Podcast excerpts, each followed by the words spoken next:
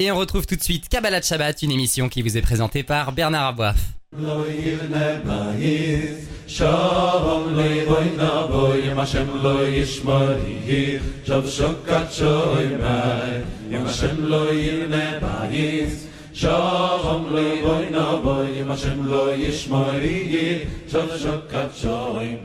Bonjour à tous, Bernard Aboif au micro. On se retrouve comme chaque vendredi pour Kabbalah Shabbat, une grande émission de Torah et de pensée juive. Et nous sommes en ligne avec Raveli Lemel.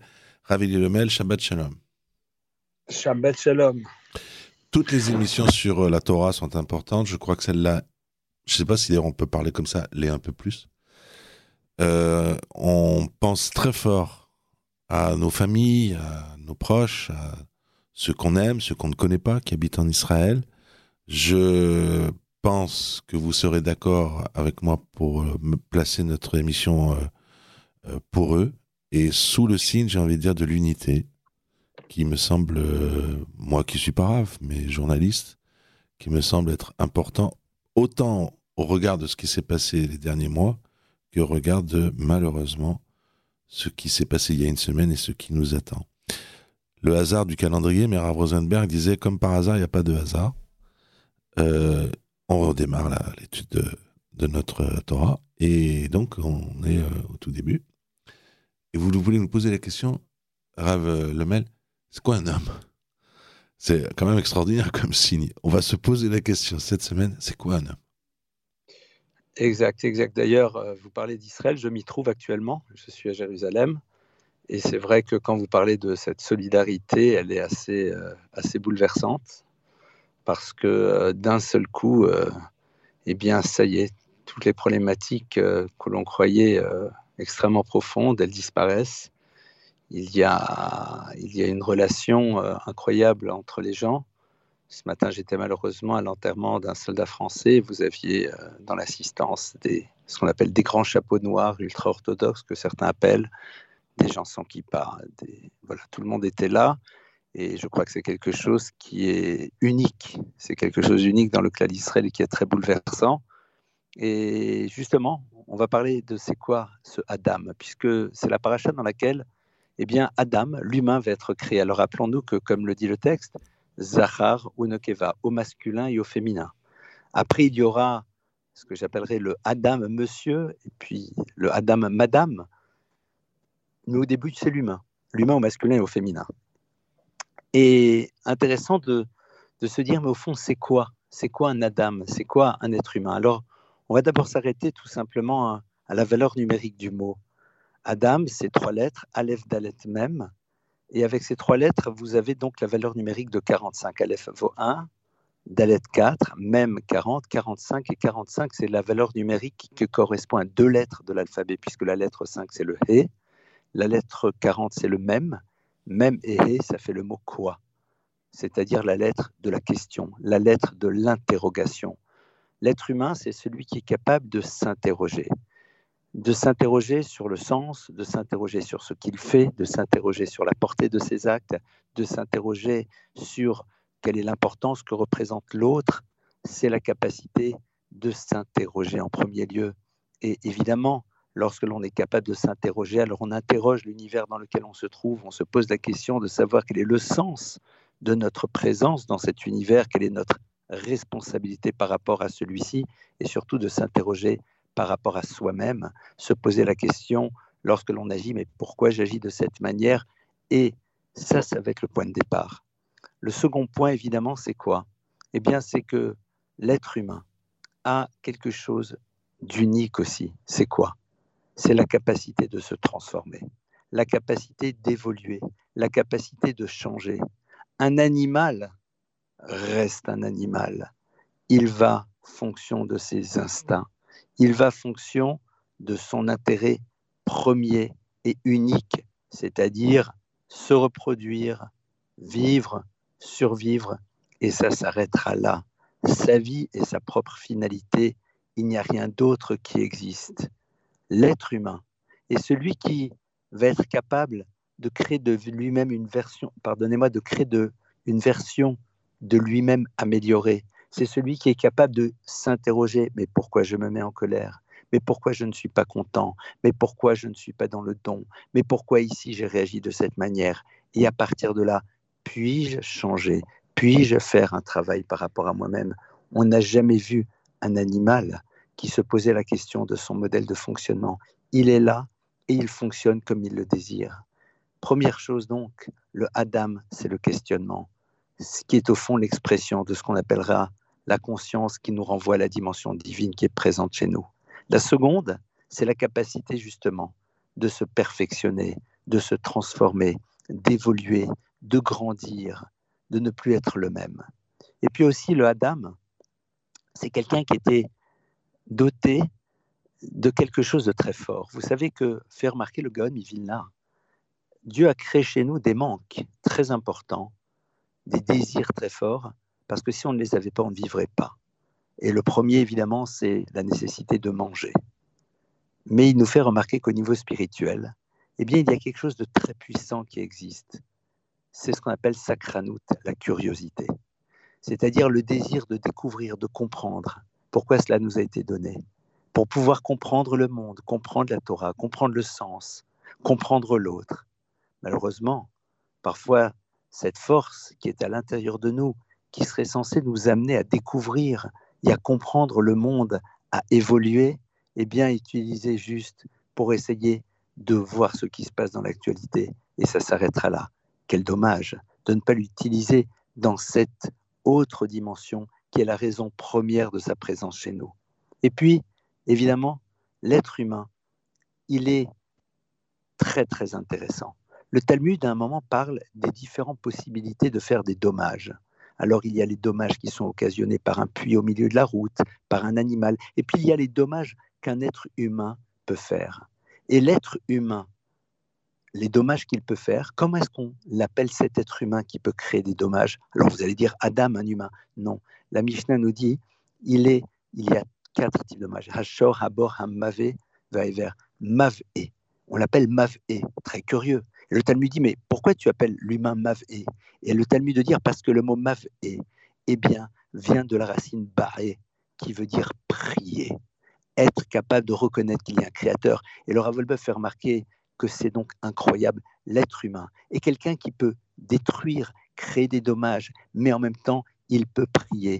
Prier, c'est au fond réaliser que si on est là, c'est qu'on a une responsabilité et donc évidemment être dans une vigilance permanente pour ne pas créer de dommages. Parce que nos maîtres nous disent qu'on est toujours responsable des dommages que l'on occasionne parce qu'on a la capacité de réfléchir, de penser à la portée de nos actes. Et ça, au fond, c'est un être humain. Un être humain, c'est quelqu'un qui sait qu'il a cette possibilité à un moment de détruire, mais il a en même temps cette capacité de s'interroger, cette force de se rappeler qu'il a un créateur et qu'il est là justement pour s'améliorer, pour subordonner ces forces extraordinaires qui sont à l'intérieur de lui à la volonté divine et pour en faire des lieux de construction, des lieux de réalisation, des lieux dans lesquels, en effet, eh bien, il va pouvoir devenir ce que Dieu veut qu'il soit, c'est-à-dire le couronnement de la création.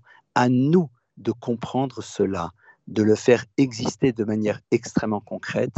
C'est de cette manière-là, en effet, que l'on donne du sens à son existence. C'est ce que le peuple d'Israël a toujours essayé d'être, croyez madame, vous êtes appelé Adam parce que l'être juif, en permanence, est dans cette interrogation, et en permanence dans ce désir de perfection, et en permanence dans ce désir de subordonner toutes les forces qui peuvent détruire pour qu'elles soient là, pour construire, pour transformer, pour créer et pour faire advenir l'univers là où il doit arriver, c'est-à-dire reconnaître la présence d'un créateur à l'intérieur du monde dans lequel on se trouve. Ravelli Lemel, on va euh, penser très fort à ce que, vous venez de nous dire, notamment sur la capacité d'évolution, qui est très importante en ce début qu'on pourrait dire, je sais pas, je sais jamais comment dire moi après les fêtes, début de saison, disons ça comme ça. Mais euh, très concrètement, on va aussi penser à nos frères. Euh, et je, je, vais lancer un concours avec vous. Vous me dites si vous êtes d'accord. tous ceux qui nous entendent là maintenant, on a encore un petit peu de temps avant Shabbat. Bien sûr que vous, Rav Lemel, vous avez enregistré on appelle quelqu'un de proche et de préférence quelqu'un d'Israël. Vous êtes d'accord avec moi? On lance le concours, Elie Bien sûr, on appelle et on prend des nouvelles, tout simplement. Et on se dit qu'on va essayer de le faire chaque semaine, et pas que pour les meilleurs Ah, copains, juste pour se rappeler que on a envie de montrer aux autres qu'ils existent, qu'ils ont une place et qu'ils représentent quelque chose. Allez, c'est parti. C'est notre challenge euh, ce soir de notre émission. Chaque personne là prend son téléphone après l'émission évidemment et il appelle un proche euh, et peut-être et donc moi je dis aussi très important quelqu'un qui est en Israël. Euh, c'est notre challenge du jour. Raveli Lemel, je Et vous un remercie. autre challenge, si je peux me permettre, Bien Shabbat sûr. arrive. Pardon? Certaines personnes ne font peut-être pas encore Shabbat. Alors je vous en supplie, faites Shabbat comme vous le pouvez. Un kiddush, un repas. Faire attention, cuisiner avant. N'utilisez pas votre voiture. Montrez que vous êtes solidaire du peuple juif. Le Shabbat, c'est notre force et notre puissance. Ne dites pas, mais je n'arriverai pas à le faire entièrement. Essayons de commencer à le faire. Vous ne pouvez pas vous imaginer la bénédiction que l'on peut amener au peuple d'Israël, que ce Shabbat soit Bezrat Hashem, un Shabbat de shalom pour tout le peuple juif. Amen, amen. Amen. Amen. Ravili Lemel de Jérusalem, où vous êtes en ce moment, on vous souhaite à vous d'ailleurs un Shabbat plein de nachat, plein de, de, joie, mais aussi de repos. On en a tous besoin en ce moment. On a vécu des moments qui sont traumatisants. On, voilà, appelons les gens qui sont proches de nous, soyons à l'écoute, pas seulement euh, pour s'écouter soi qu'on appelle les autres. Et effectivement, euh, par exemple, euh, Ravili Lemel m'a appris il y a bien longtemps que allumer les bougies, c'est- une mitzvah en soi. C'est pas parce qu'on allume les bougies, on dit mais non, moi je fais pas Shabbat, je fais pas allumer les bougies. Si, allume les bougies. C'est comme quelqu'un qui dit je vais pas mettre les tefilines, je fais pas la prière. Les tefilines, c'est une mitzvah. La prière, c'est une mitzvah. Et euh, ben déjà, allumer les bougies, c'est très beau. Ça met en plus une ambiance, euh, une une bracha, une protection. Et, et c'est un beau moment dans la maison. Ravi Lemel, bonsoir à vous et Shabbat Shalom. Shabbat Shalom.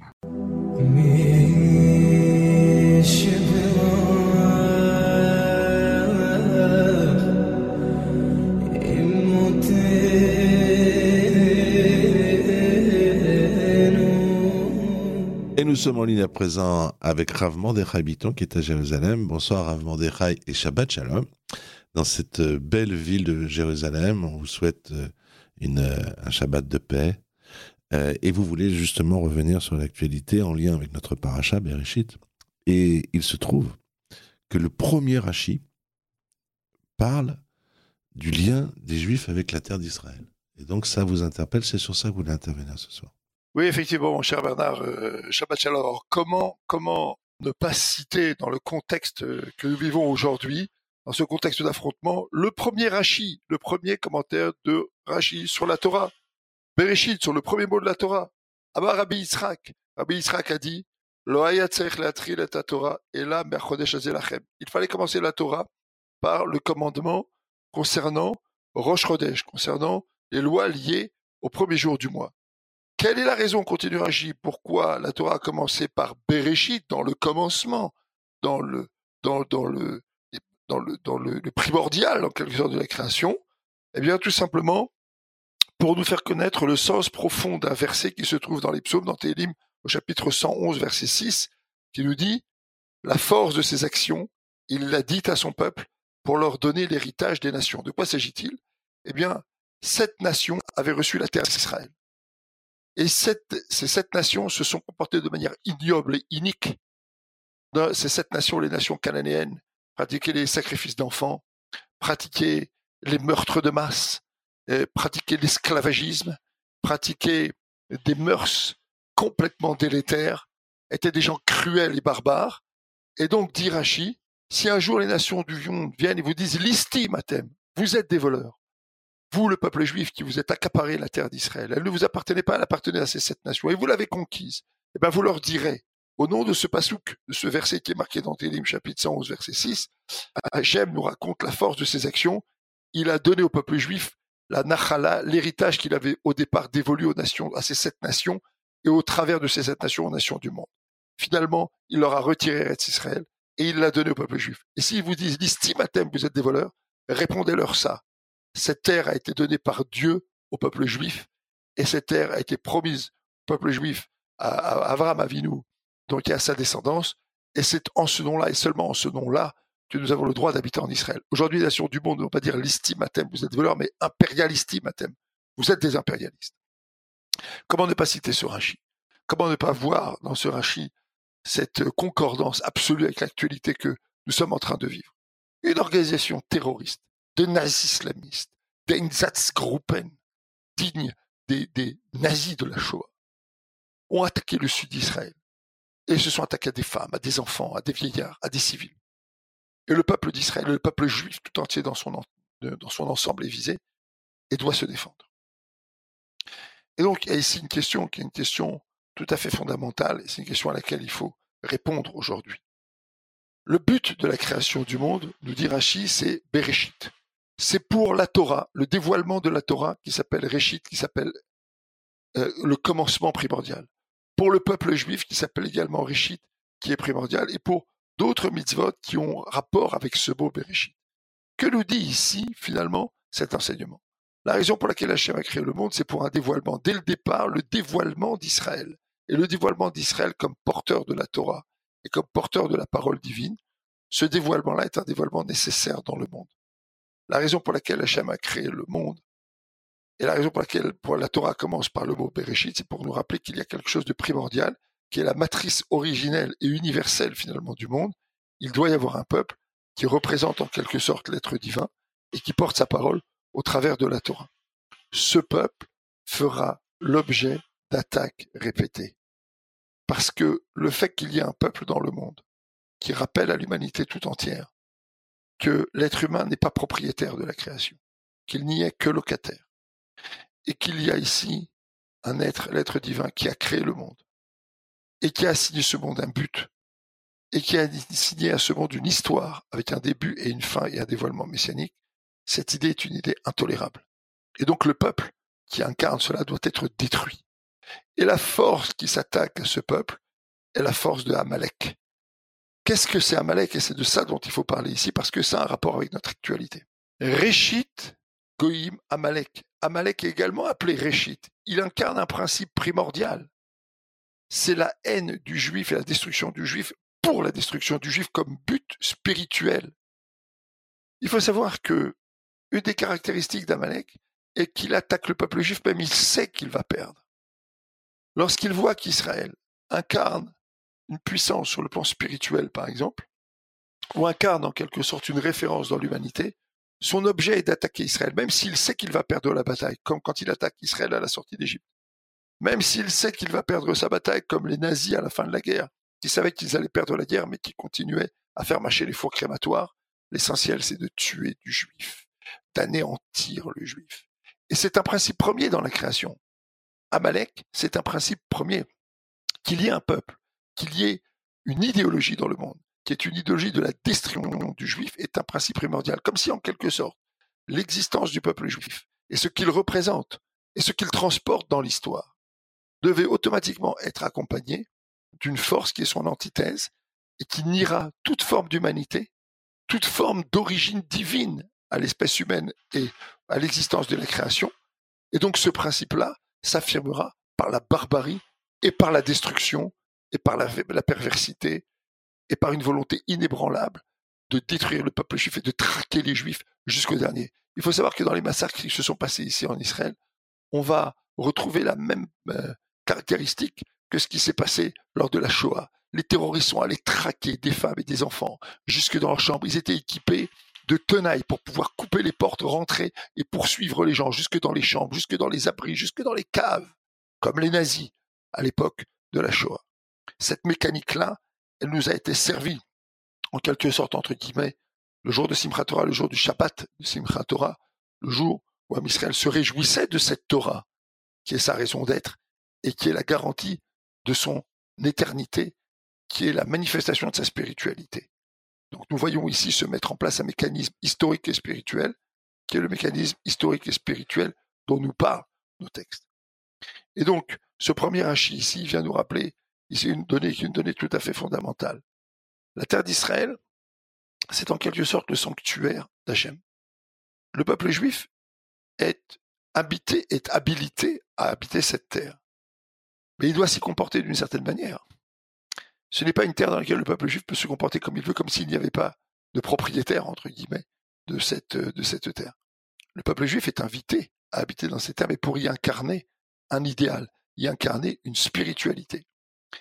Et donc, il y a là ici une question qui nous est posée à tous, à laquelle, sur, laquelle chacun doit s'interroger sur le plan spirituel finalement. Vous savez que Ben Gurion, lorsqu'il s'est retrouvé face au Lord Pils, face à la, commission Pils qui enquêtait donc sur les, droits des Palestiniens et des Juifs sur euh, la Palestine, ce qui était la Palestine monétaire à l'époque, lorsque Lord Pils a monté à, à demander à Ben Gurion, il lui a dit, mais quelle est votre garantie ici? Qu'est-ce que vous présentez ici comme garantie pour dire que vous avez le droit d'habiter sur cette terre Il y a ici des Arabes qui sont là depuis plusieurs centaines d'années. Qu'est-ce que vous avez à dire? Il a brandi le Tanar. Il a brandi la Bible. Lui, cet homme laïque, il a brandi le Tanar. Donc les choses sont tout à fait claires. Tout le monde comprend, des plus laïcs jusqu'aux plus religieux, que la seule légitimité que nous avons d'habiter en Israël, elle est inscrite dans la Torah. Et cette question avait été posée par le Ravlo à Ben Gurion. Il avait dit, vous avez brandi le Tanar euh, à Lord Pils, mais habiter en Israël, c'est une des mitzvot, il y en a encore 612 autres. Qu'est-ce que vous faites des 612 autres? La question qui nous est posée, c'est celle-là finalement. D'accord? C'est cette sempiternelle question. Au nom de quoi vivons-nous en Israël? Au nom de quoi nous battons-nous pour Eretz Israël? Au nom de quoi risquons-nous notre vie pour Eretz Israël? Si ce n'est pour cette Torah dont Rachid nous dit dans son premier commentaire qu'elle justifie la présence, la présence du peuple juif et, dont la présence du peuple juif est justifiée par ce cadeau qu'Hachem nous a fait. C'est à réfléchir. Il y a ici un chantier de réflexion énorme, et je crois que c'est une réflexion fondamentale que chacun d'entre nous doit mener. Faut savoir que Rachid a vécu à l'époque des croisades. À l'époque des croisades, les croisés chrétiens se précipitaient vers Eretz Israël pour s'entretuer avec des croisés, entre guillemets, musulmans. Et ces croisés musulmans pensaient que la terre d'Israël était à eux, et ces croisés chrétiens pensaient que la terre était à eux, et vient Rachid dit, dit, ni à vous, ni à vous, aucun des deux, ni à Ishmaël, ni à Esav, ni aux descendants de Ishmaël, ni aux descendants d'Ésaü. Et finalement, peut-être même pas au peuple juif. C'est la terre que Hachem, dans laquelle Hachem manifeste sa présence, dans laquelle la providence divine est en quelque sorte presque palpable. Et le peuple juif est simplement habité, euh, simplement invité à y habiter pour incarner un idéal spirituel qui va s'exprimer entre autres par la construction du Beth Amikdash, mais qui dans notre génération s'exprime par l'espoir messianique. Alors il y a là ici une donnée qui est une donnée euh, tout à fait fondamentale et sur laquelle les circonstances nous invitent à réfléchir. Last but not least, je voudrais le rappeler. On a vécu une année qui était une année de déchirement. Là maintenant, les circonstances nous contraignent à l'unité, à l'union. Je voudrais rappeler à chacun, à chacune d'entre nous. Pendant Sukkot, nous avons tenu dans les mains les quatre espèces de fruits, l'arbre minime, et que nous avons d'un côté, à l'extrême, si je puis dire, les saules, les branches de saule, la ravotte, qui incarnent ceux qui n'ont ni odeur ni saveur, qui finalement n'ont pas de mitzvot à leur actif en quelque sorte, et le hétro qui représente le tzaddik. Tout ça était tenu dans une même main. Le peuple juif, il est comporté de gens qui ont finalement des chemins de vie euh, très différents.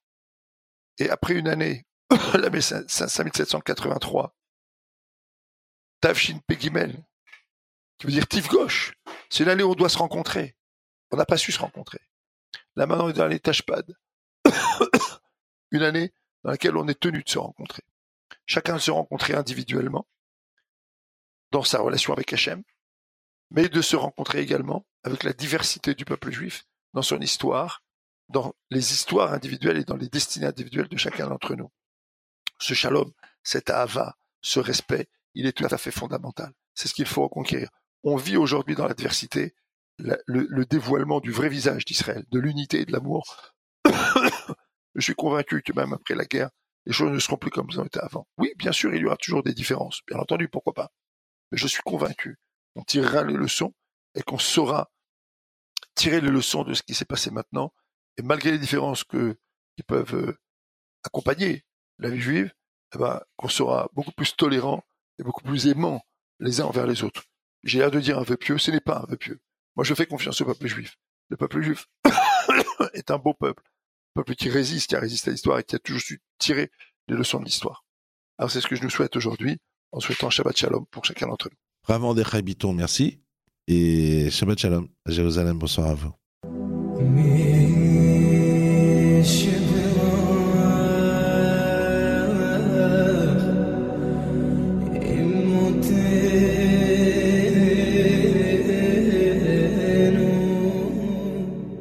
sommes en ligne à présent avec Rav Guy. Rav Guy, bonsoir, Shabbat Shalom.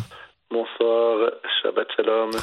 Difficile de dire Shabbat Shalom hein, dans un moment euh, comme celui-ci. Euh, moi, je sais que personnellement, hier, j'ai accepté un truc que j'aurais jamais cru faire.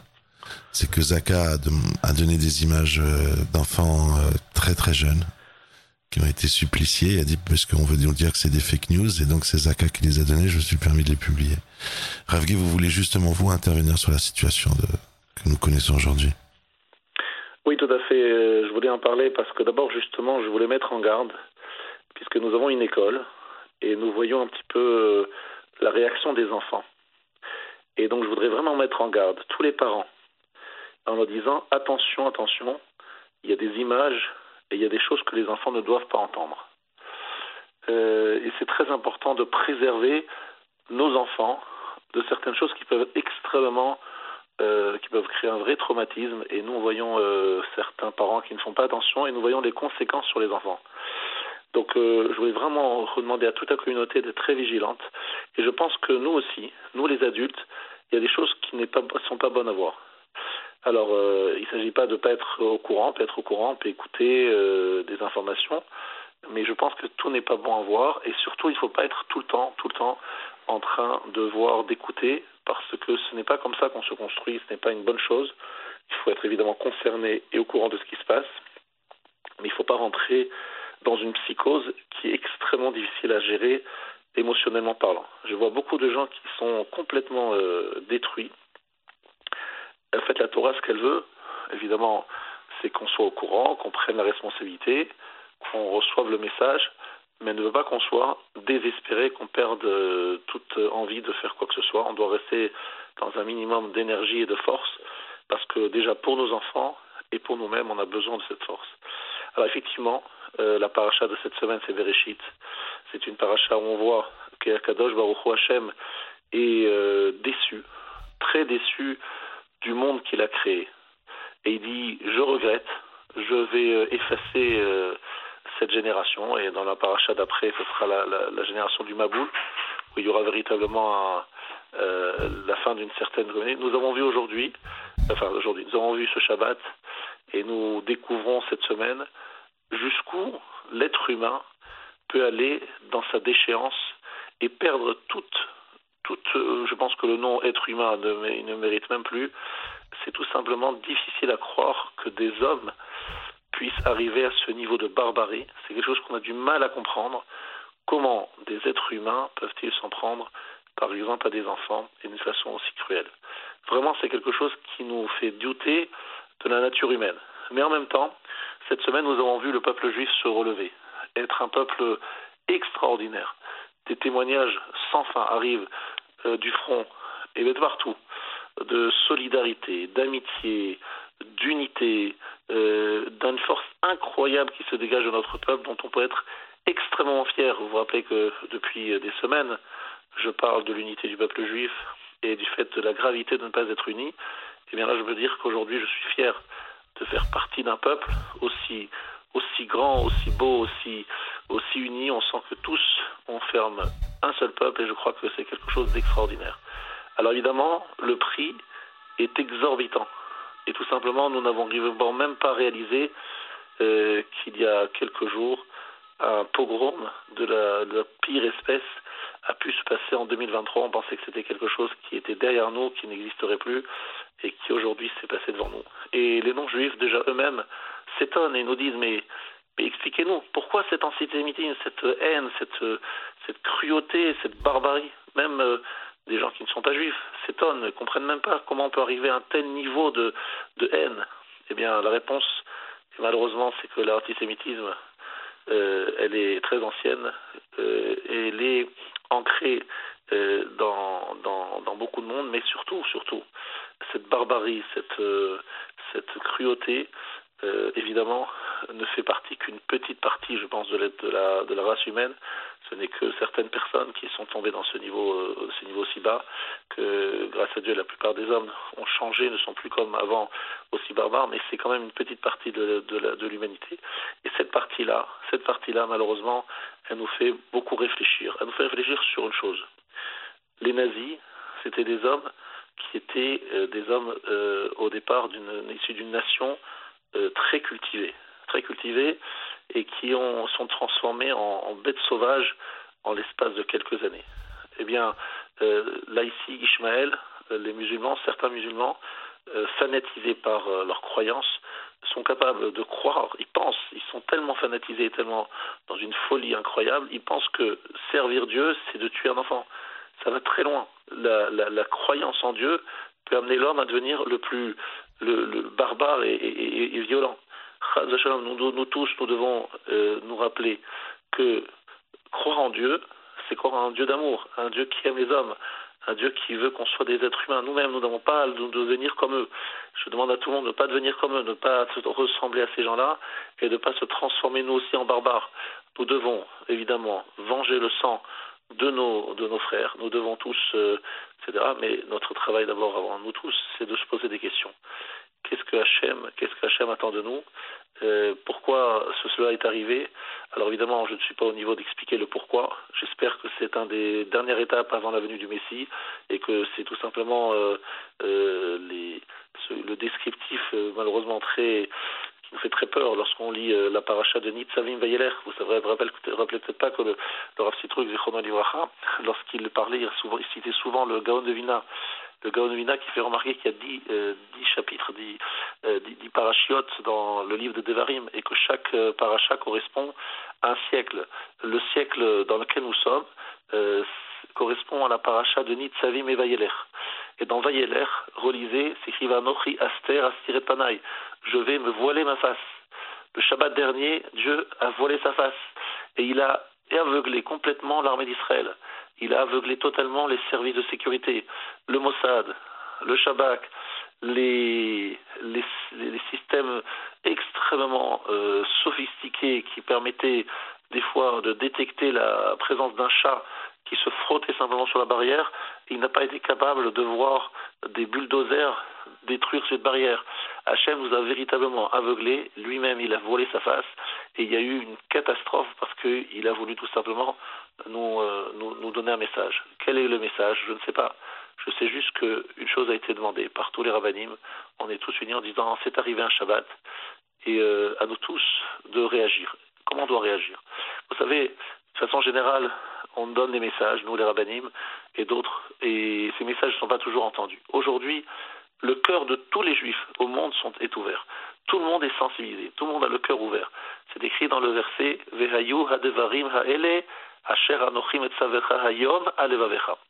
Ces choses-là que je t'ordonne aujourd'hui seront sur ton cœur. Alors euh, la question que se posent les commentateurs, qu'est-ce que ça veut dire que les choses doivent être sur, les paroles doivent être sur le cœur? Elles doivent être à l'intérieur du cœur. Et la réponse, c'est que souvent le cœur est fermé. Et lorsque le cœur est fermé, on peut toujours parler, eh bien, ben, tout simplement, ça rentre pas, ça vient pas.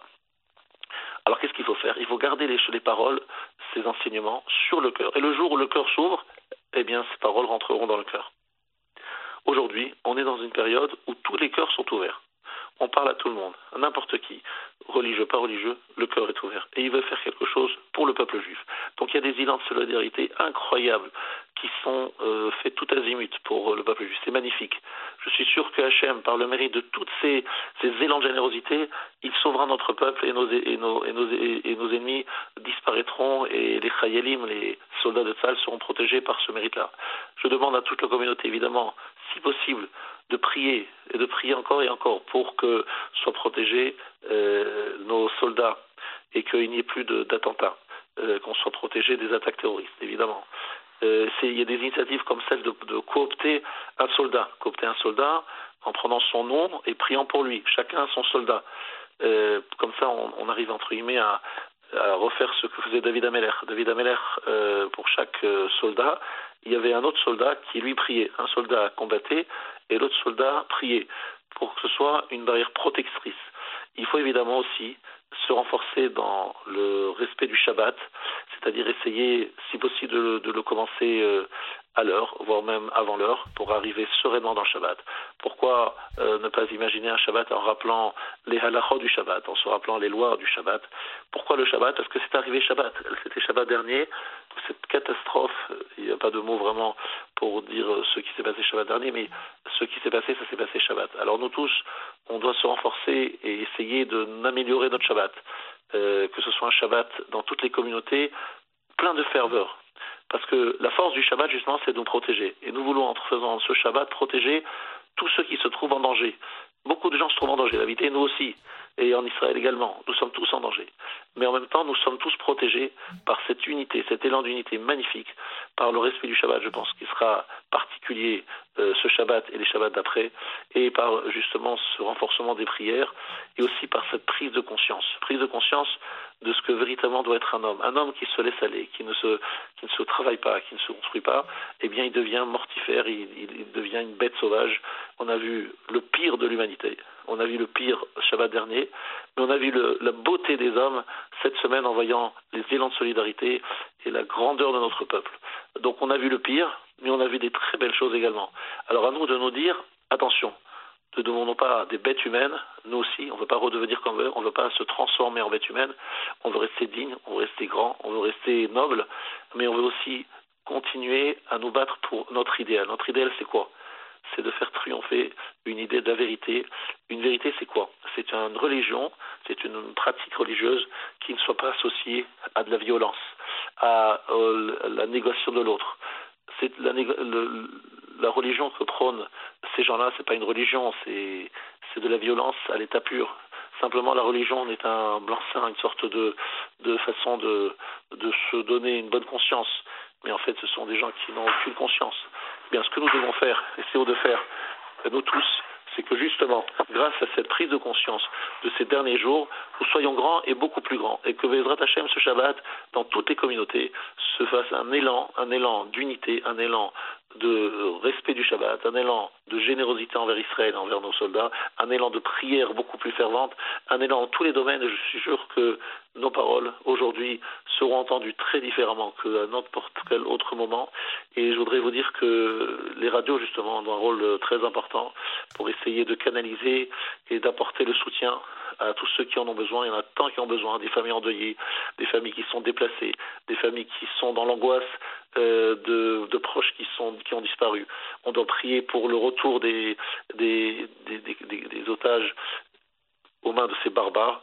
On doit tout simplement essayer aussi euh, de se dire que finalement cette, cette terrible épreuve, ça doit être encore une fois euh, une occasion de montrer à Hachem, comme le dit le troisième verset de la paracha de Zotabracha, Afrovev Amim, même lorsque Akadosh Baruch dit Rashi, montre de l'amitié au peuple, c'est-à-dire il donne une réussite au peuple. Rashi dit là-bas, même lorsque Dieu transmet, euh, livre Israël aux mains des peuples, Kol Kedosha Beyadecha, tous les saints, c'est-à-dire toutes les personnes, euh, les tzadikim de notre peuple, continuent à rester dans la main d'Hachem. Hem Tukul Raglecha, on continue à vouloir rester sous l'ombre d'Hachem, l'ombre protectrice malgré les questions qu'on a tous, on a plein de questions, on aimerait avoir des réponses, on n'a pas de réponses, on a juste des questions. Mais on dit, on sait qu'Akadosh Baruch ce qu'il fait, c'est pour le bien. Même si on ne comprend pas, on sait que tout ça a un sens, même si aujourd'hui, on a du mal à l'expliquer.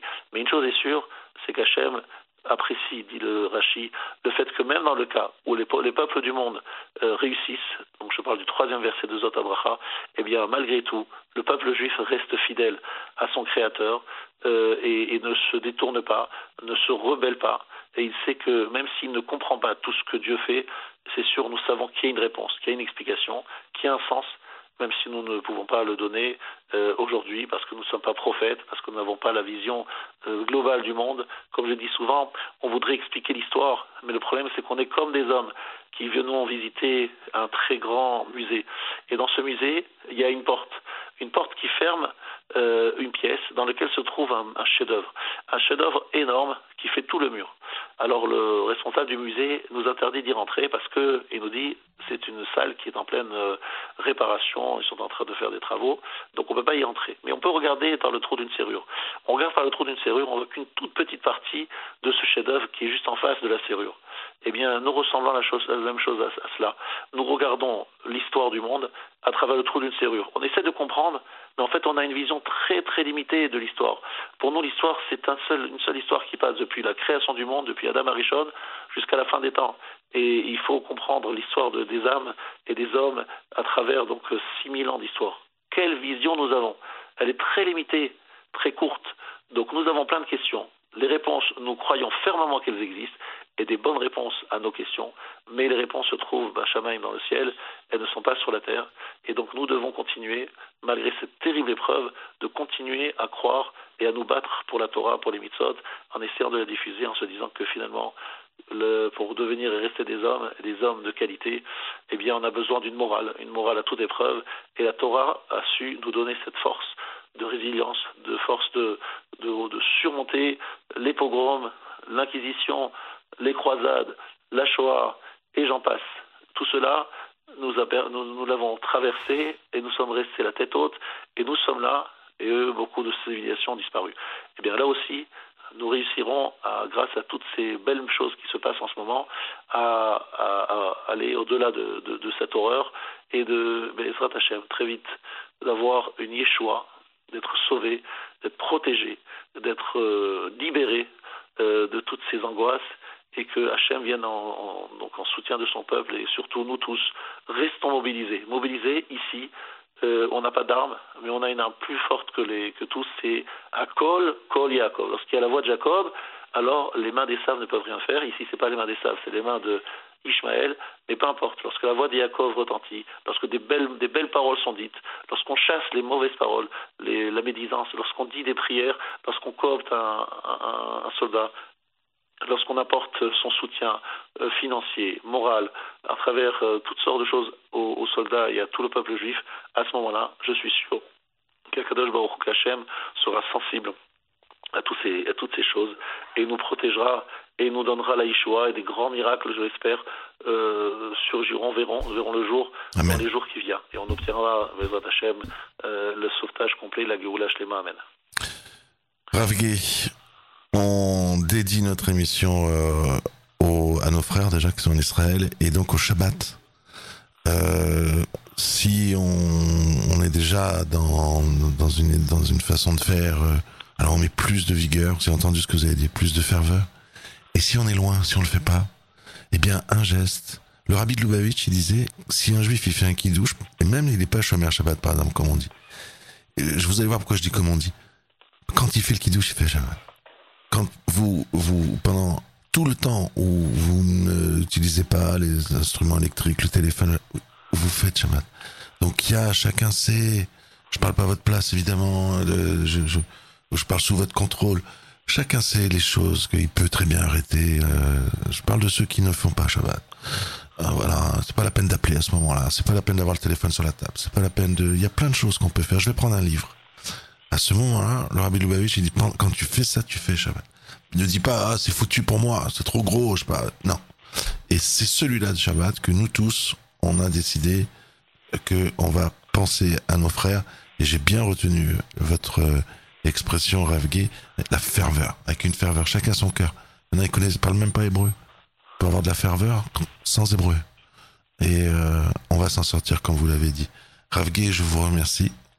Merci Shabbat, à vous. Shabbat. Effectivement, comme vous l'avez dit, chaque, euh, chaque effort, effectivement, peut-être pour quelqu'un qui ne fait pas Shabbat, prendre sur lui de faire tout un Shabbat, c'est des fois difficile, mais chaque effort qu'il fait dans le respect du Shabbat, c'est énorme, ça a une valeur incroyable. Et il faut absolument pas, comme vous dites, euh, considérer que comme on le fait pas entièrement et parfaitement, euh, les efforts n'ont aucun sens. Non, chaque effort, ça compte énormément. Ravgé, je vous remercie. Shabbat shalom. Shabbat shalom. Voilà, cette émission est à présent terminée. Merci d'y avoir prêté attention. Shabbat shalom à tous.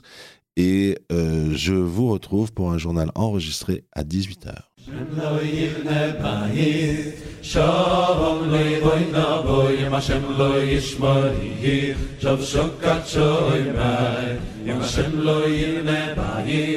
Shalom loy boy na boy, Hashem lo yishmari, Shalom shokat shoy